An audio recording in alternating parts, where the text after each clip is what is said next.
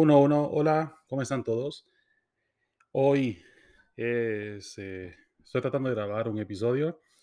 En este caso, pues estoy volando solo, ya que mi amiga Nancy no, no puede participar el día de hoy. Ah, traten de ayudarme porque es diferente hacerlo con un interlocutor, prácticamente es como hacerse preguntas uno en la cabeza y después tratar de responderlas. Ah, hoy quiero hablarles sobre el perdón. Como ustedes saben, el título lo tiene ahí, eh, tiene la palabra ahí eh, sobre eso. Y primeramente quiero definir qué es perdón. Y dice, ¿cuál es el significado del perdón? Y dice, la acción de perdonar es la remisión de la pena merecida, de la ofensa recibida o de alguna deuda o obligación pendiente, o sea, remisión, o sea, que se la quita, eliminarla. Interesante porque lo estaba buscando ahorita en Google y aparecía una figurilla interesante que era como dos figurillas de cena de cera que se están abrazando y casualmente una es blanca y otra es roja y arriba puedo ver a un corazón que está siendo costurado y unas flores y una persona, un hombre que está diciendo lo siento, ¿verdad? Vamos a hablar un poquito. ¿Y, y por qué esta necesidad de perdón? Digamos que para, para que exista una necesidad de, de, obtener algún perdón o de recibir algún perdón o dar alguna disculpa, tiene que ver con una ofensa que se haya hecho. Y eso es que alguien muy cercano a nosotros nos ha herido. Y pensando sobre esto, uh, me puse a pensar de que yo bien perfectamente puedo andar en la calle y, me insulte una persona en la calle que no conozca. Tal vez si me enfade por unos momentos y después pues realmente ya no le preste mucha atención y tal vez lo olvide, pues porque realmente no es importante para mí esta persona que me está diciendo algo o insultando. Pero, ¿qué tal si es una persona muy cercana a mí que, que, que ha cometido esa ofensa y ese daño? O yo se lo he hecho a una persona muy cercana a mí, uh, muy cercana, y le he cometido esa ofensa, ese daño. Pues obviamente el daño es mayor obviamente la herida va a ser más profunda. ¿Y qué pasa? ¿Cuál es el problema de obtener esta herida? Pues como toda herida, y la analogía es, es clara, ¿no? Digamos que yo me corto una mano o un pie o algo así y no recibo los cuidados paliativos necesarios, ¿no? O sea, los cuidados que ocupo. Ah, si es una herida expuesta, abierta, pues hay que suturar, si no, pues hay que limpiar, pero sobre todo hay que mantenerla fuera de, cualquier infección. Si yo no, lo, no logro ah, cuidar y atender esta herida a tiempo, pues la infección puede agravarse. Suponiendo que me he cortado un pie y ah, solo lo he cuidado y no lo he atendido, esta herida puede comenzar a infectarse, infectarse de tal forma que genera alguna gangrena, pues. Y si no saben qué es una gangrena, pues una gangrena es una infección que realmente va matando el tejido y va creando algo, que se llama necrosis, o sea, la muerte del tejido. Y esta gangrena se puede, esa infección se puede ir expandiendo incluso a, amputar un, un, miembro o contaminar la sangre. Y eso obviamente causa la muerte. Pues de la misma forma, una forma más metafísica, una forma más espiritual, eh, el resentimiento o en este caso la falta de perdón, puede causar una gangrena en nuestra alma que nos va carcomiendo poco a poco. Vamos, uh, hace unos días mi hijo estábamos hablando y teníamos una airada discusión. Uh, es un adolescente, entonces sus emociones salen y brotan cuando es empujado demasiado. Y tal vez ese es mi problema, tal vez lo empujo yo mucho, tengo que darle un poquito más de espacio. Pero él me estaba hablando que no quería tener un contacto con ciertos familiares y me dice, no, es que, que, siempre me manipulan para que yo haga lo que ellos dicen y, y, estoy harto, estoy cansado, todo por dos años ha sido así, estoy cansado que siempre, siempre, me, siempre me manipulen ella. Y yo, obviamente, claramente, él se siente agraviado por una injusticia que se le ha creado porque han abusado de él emocionalmente y tratando de buscar ellos, ellas, estas personas, una, a alcanzar algo que él haga, una, siendo coartado, Y al final, él obviamente ya no es un niño pequeño, pues tiene 13 años, entonces, mira, eh, pues, entonces, eh, para que me escuchara, yo le dije firmemente, mira, entonces, tienes, mira, no te puedo obligar. Lo que sí te puedo decir es que es un mandato para nosotros obedecer. mandato como cristiano para nosotros obedecer. Y es un mandato perdonar.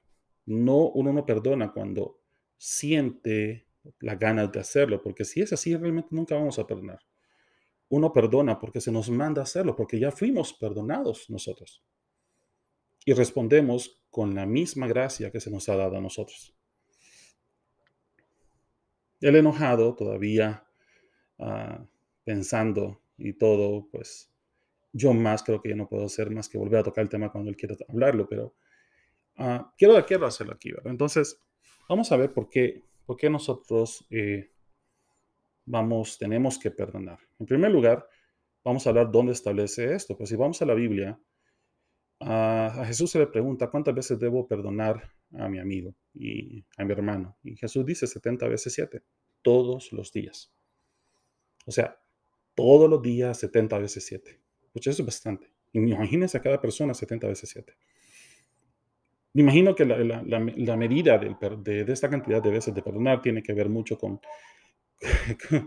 la cantidad de cuántas veces metemos las patas y herimos a los demás, lo cual, en mi propia experiencia, yo creo que cada vez que abro la boca o hago algo, uh, causo cierta incomodidad en alguien o en varias personas.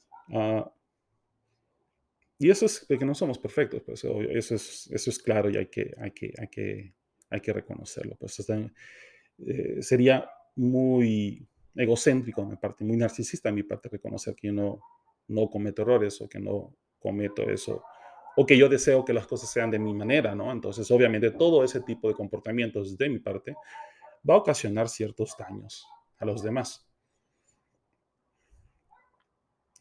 Uh, Volvemos, vamos entonces, dice, Jesús también decía en la Biblia, dice, es fácil perdonar a aquellos que amas, pero ¿qué tal si perdonas a tus enemigos? Entonces, ahí ya viene una, una, realmente una disyuntiva muy grande y un momento en que la gente puso a pensar a las personas, ¿no? Entonces Jesús vino a incomodar a todo el mundo.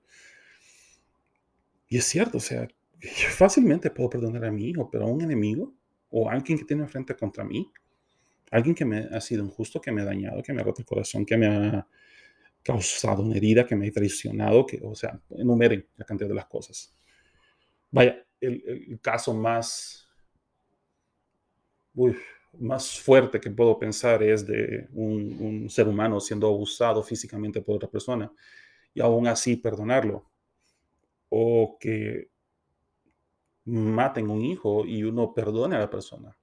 Por ejemplo, yo he visto esos casos donde han pasado en Estados Unidos, por ejemplo, y, viene el padre de la víctima y va a abrazar al, asesino de su hijo, aunque sabe que está condenado, y viene a abrazarlo para como un acto de perdón. Dicen que la emoción que no se puede mentir, que no se puede, no se puede falsificar es el amor. Y quiero contarles una historia sobre un, pastor, su nombre es Gille Ávila, muy conocido en Puerto Rico. Él ya murió hace, hace unos años y este caso me lo, nos lo comentó un amigo, pues, o sea, que lo seguía muy de cerca. Y Gille Ávila tenía su hija y quien se casó con una persona, la cual no era, no era, no era una buena persona. Y al final el, el señor, el hombre, mató a la, muchacha, mató a la mujer. Obviamente fue capturado, fue llevado preso y este pastor ah, se fue a, encerrar, a ayunar. O sea, llevó ese sufrimiento ante los pies del Señor eh, a solas. Pasó mucho tiempo orando en ayuno. Ah, gente dice 40 días, en realidad no, no tengo el dato cuánto tiempo fue, pero lo que sí sé es que cuando él salió, él pidió que lo llevaran donde estaba el hombre preso, lo llegó, lo abrazó, le presentó al Cristo, lo perdonó. Y eso ayudó para que esta persona llegara a redención. El punto es que ellos dos crearon un ministerio dentro de la iglesia para llevar personas al Señor. Yo pienso que él perfectamente pudo haber dicho y actuado de una forma, no volver a hablar del tema, haber dicho, no, no, yo lo perdono, aquí, que Dios lo bendiga y todo, y, no más, pero no acercarse a la persona. O sea, miro entonces como, como esta persona realmente reflejó al Señor al momento de tomar una decisión. Y eso es algo que yo le decía a, mi hijo ayer. Eh, tú tienes dos opciones cuando, siempre vas a tener dos opciones cuando tengas una, un momento difícil en el cual ah, enfrentar. Y es la, primera es dejarte llevarte por tus emociones, por, por, tus emociones, por tu necesidad de justicia, por, por el rencor, el resentimiento, por el odio, porque todas esas emociones son muy válidas, y todos las tenemos. El que, no, el que, diga que no está mintiendo. Y tú puedes dejarte guiar por ellas o tú puedes escuchar la dulce voz del Espíritu Santo, que es muy, muy, muy suave, que te va a decir qué hacer. Pero al fin y al cabo siempre será tu decisión. Entonces, ah, habiendo dicho esto, eh, eh, voy a tomar el caso, pues el mejor caso que yo puedo utilizar para, para poder ah, reflejar esto, y es, por ejemplo, es el caso de Jesús. Ah, Jesús era Dios encarnado y él mostró su divinidad frente a Pedro, Jacobo y a Juan, sus discípulos más cercanos. Esto fue en el momento de la transfiguración. Entonces sí hay pruebas de que él era el Hijo de Dios, ¿no? Y cuando estaba en Getsemaní, varias partes de los evangelios eh, dicen que cuando le iban a apresar, dice, yo puedo pedirle al Padre que mande legiones de ángeles para que me protejan. Pues aún así no lo hizo. En Getsemaní, eh, que es el jardín, el jardín donde él estaba cuando fue apresado, hay una parte que le estaba sufriendo mucho porque sabía que venía una hora mala, sabía que lo iban a encarcelar, encarcelar, encarcelar y sabía encarcelar, perdón, y sabía que, que, iba a padecer y que iba a morir. Había conocimiento de él sobre esto. Y él aquí está la, cita famosa y dice, Padre, si es posible que pase esta copa de mí, pero que se haga tu voluntad, no la mía. Ah. también puedo pensar en el momento que ya está crucificado él y le están gritando desde abajo, mírenlo, mírenlo, salvó a muchos, pero no se puede salvar a sí mismo. Perfectamente en ese momento, aún débil y todo, pudo haber usado su divinidad, y sacar una mano, quitar la otra, bajarse y matar a todo el mundo, pero en ese momento realmente hubiera dejado de ser o de actuar como nuestro Padre tenía planeado. Y, y, el plan de Jesucristo fue redención. Y en vez de hacer eso, Él pronunció las palabras que todos conocemos, que dice, Padre, perdónalos porque no saben lo que hacen. Entonces, esto es, muy fuerte, pero la gente dice, ah, pero Él es Dios, Él fue, él Jesús. Yo le digo, sí, pero fue hombre. Él sintió, sintió de tal forma, sintió todas nuestras emociones, llevó todas nuestras cargas, todas nuestras culpas. O sea que Él realmente, Dios se manifestó en la figura de Jesús, como Jesús, y se volvió hombre para poder perdonarnos a nosotros de la única forma que se puede, a través de una redención, perdonarnos a nosotros. Entonces venimos ahorita a una pregunta, bueno, Jesús, obviamente, eh, Dios y a través de, Jesús vino a redimirnos a nosotros para poder acercarnos y tener una comunión cercana con Él. Pero ¿por qué vengo yo a perdonar a una persona que me ha hecho daño? Porque yo quiero mi justicia. O sea, si alguien me viene y me golpea, o si alguien viene y me, vaya, alguien viene y me, tiene un accidente, es culpa de él, de la persona y mi carro está dañado, yo quiero retribución, pues, o sea, yo no tengo que estar pagando porque alguien es imprudente en la calle. Yo ocupo justicia. Yo puedo llamar a ser justo y esta persona me puede pagar, si no me paga le podrá romper el carro, ser vigilante y estoy buscando mi propia justicia, pero no estoy realmente permitiendo a Dios obrar. Entonces vamos a empezar a, enumerar por qué es necesario que yo perdone desde, desde adentro hasta afuera. Bueno, en primer lugar, al menos eso es lo que yo pienso. Al momento que yo decido perdonar, comienza una restauración, porque el perdón no es una decisión, es, es una obediencia, un mandato. Y restaure mi corazón lo que ha pasado y no es inmediato. Yo lo he sentido. Ah, a veces tengo que, cada vez que recuerdo eh, el, el daño que se me ha hecho o algo, digo, pocha, perdón, te perdono, te perdono, te perdono. Tengo el caso de una amiga que eh, se divorcia del, del marido y, y cada vez que, que venía a la mente y sabía que tenía que hacerlo, que te perdono, tal por cual, y sacaba a la, a la madre del ex marido a, a pasear. 15 años después son amigos ellos. Entonces, su corazón ha ido sanando. No quiere decir que va a haber una lobotomía, no te vas a acordar, realmente te vas a acordar. Sí, hay cosas en la vida que nos pasan que realmente nos marcan. Vamos al caso de, de una mujer o un hombre o un niño que ha sido violado, que son los actos más atroces que pueden haber en la vida. Y esta persona está tan dañada que comienza un proceso de sanación perdonando a esta persona. En este caso, ella no la obliga a tener una relación con, con el perpetrador, obviamente no.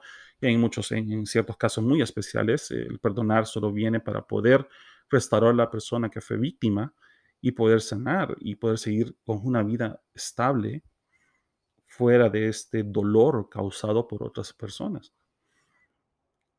Ahí viene a restaurar eso. Entonces, ¿cuántas veces vamos a perdonar? Las veces que sean necesarias. O sea, si son mil veces que tengo que perdonar a esa persona cada vez que me acuerdo, cada vez que lo hago es una limpieza de esa herida profunda que tengo. Y al final, ya le decía a mi hijo, al final vos perdonás y al final queda la cicatriz porque te podés acordar. Pero en realidad podés vivir una vida alrededor de esa cicatriz.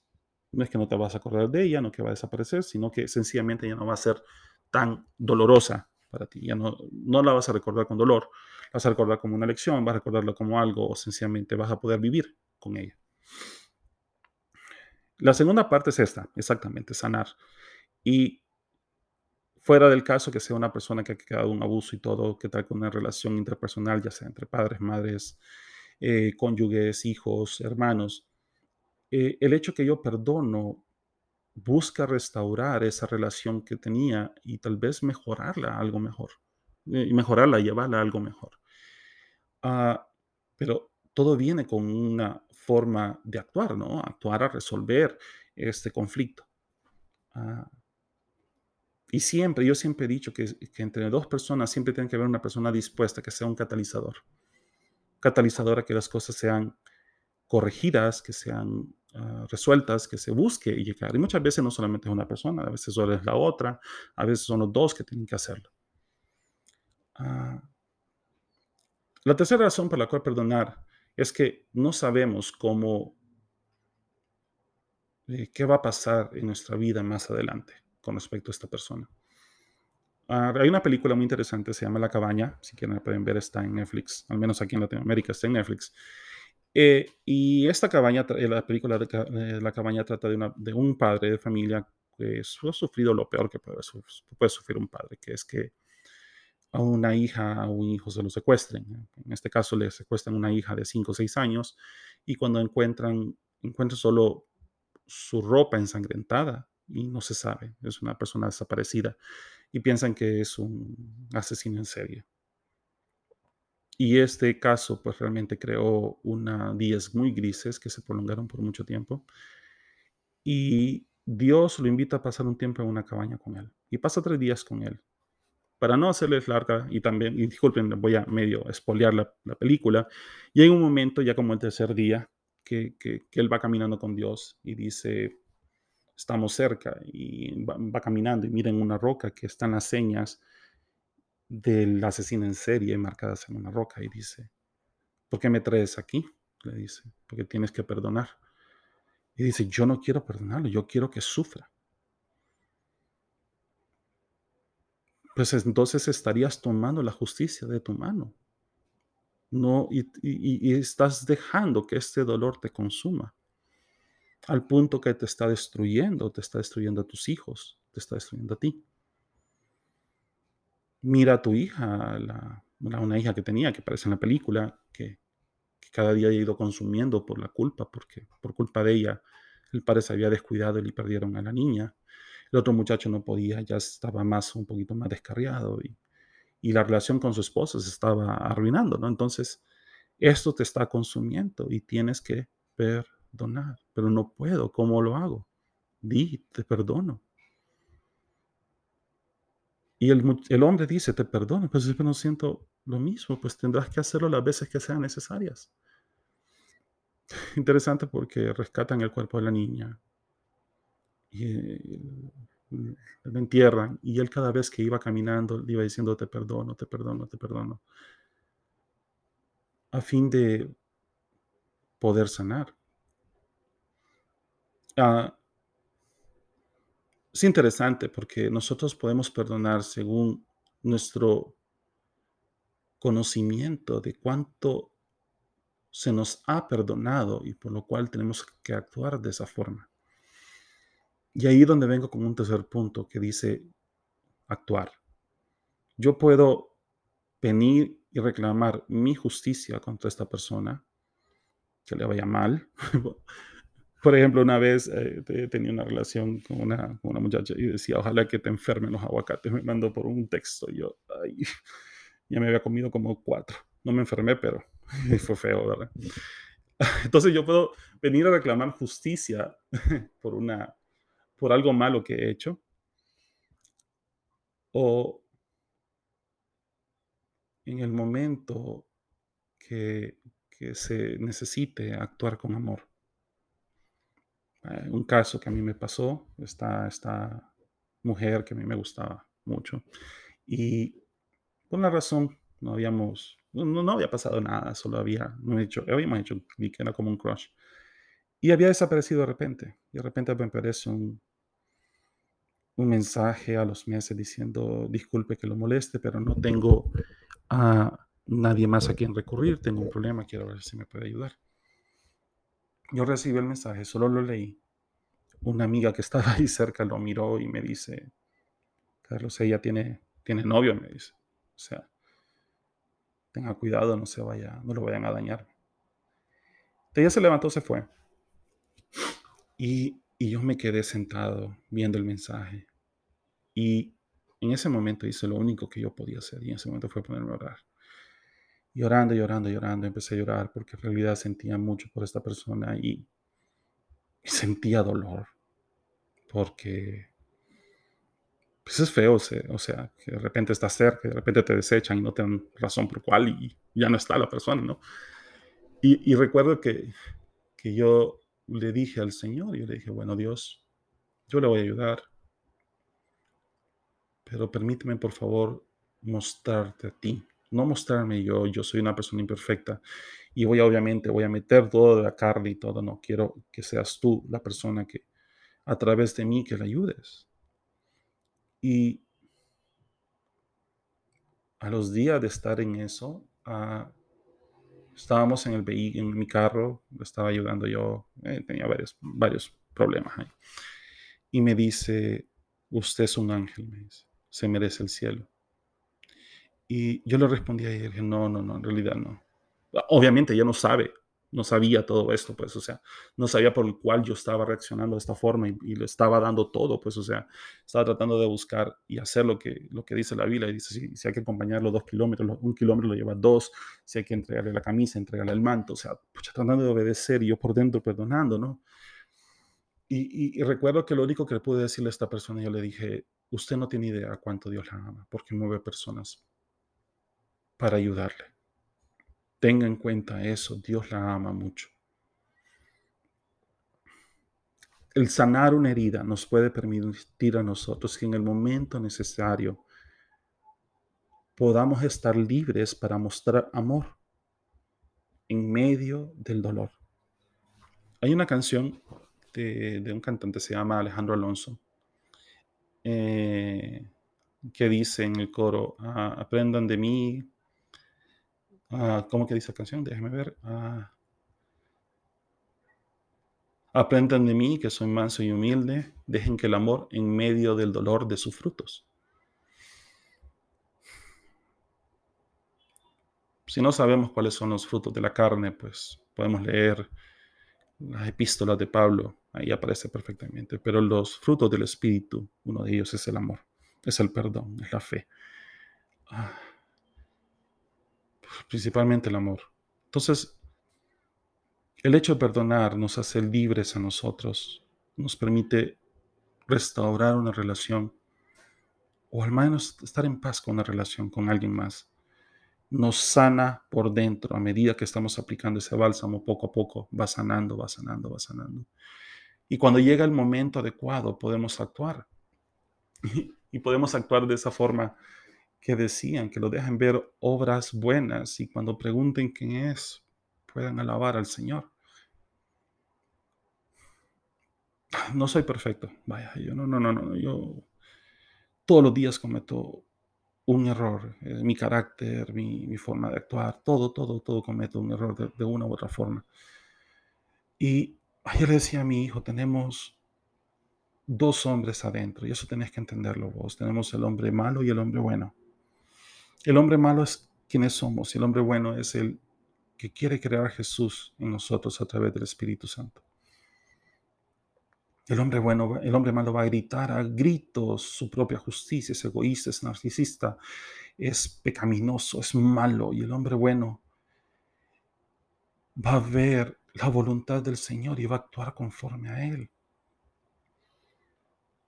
Va a ver al hombre tirado en el piso y como el buen samaritano lo va a recoger y lo va a cuidar.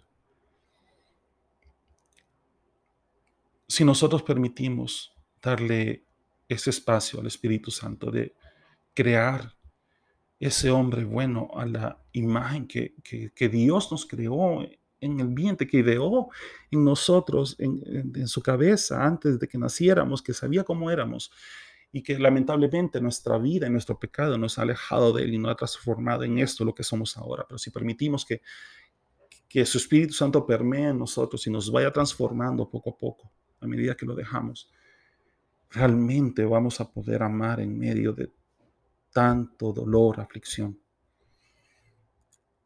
Al final, si estas personas siempre nos rechazan, aún así tenemos consuelo en Él. Y realmente sí tenemos consuelo en Él. Podemos llevar, podemos entrar con, con mucha libertad ante el trono de Dios y ser consolados por Él. Pero aún así, el perdón nos sana a nosotros. Y el perdón no tiene que ver con que si tengo la intención de perdonar a la persona o no por la herida que fue causada, sino porque yo voy a obedecer el mandato, porque yo voy a obedecer al Señor, porque a mí se me perdonó mucho, como no voy a perdonar al otro. Y de esa forma puedo mostrarlo yo a Él. Gracias por eh, escucharme. Eh, no tengo nada más que avanzar, no tengo más que decirles. Ah, por favor, dejen sus comentarios aquí en el post, ya sea en Instagram, Facebook o directamente en la página. Y tal vez vamos a seguir hablando así en forma más solo o tal vez volvemos otra vez con ansia a crear otra cosa, a crear otro, otro podcast. No importa, eh, no nos hemos perdido, seguimos agarrando este proyecto que, que más que crear alguna, no sé, remuneración o, que nos, o reconocimiento, más que todo es transmitir algo de lo que, de lo poco que, o de lo, lo, que nos ha ido transformando a nosotros, poco a poco. Ah, no tengo nada más que decir. Ah, que Dios lo bendiga. Estamos bien. Cuídense.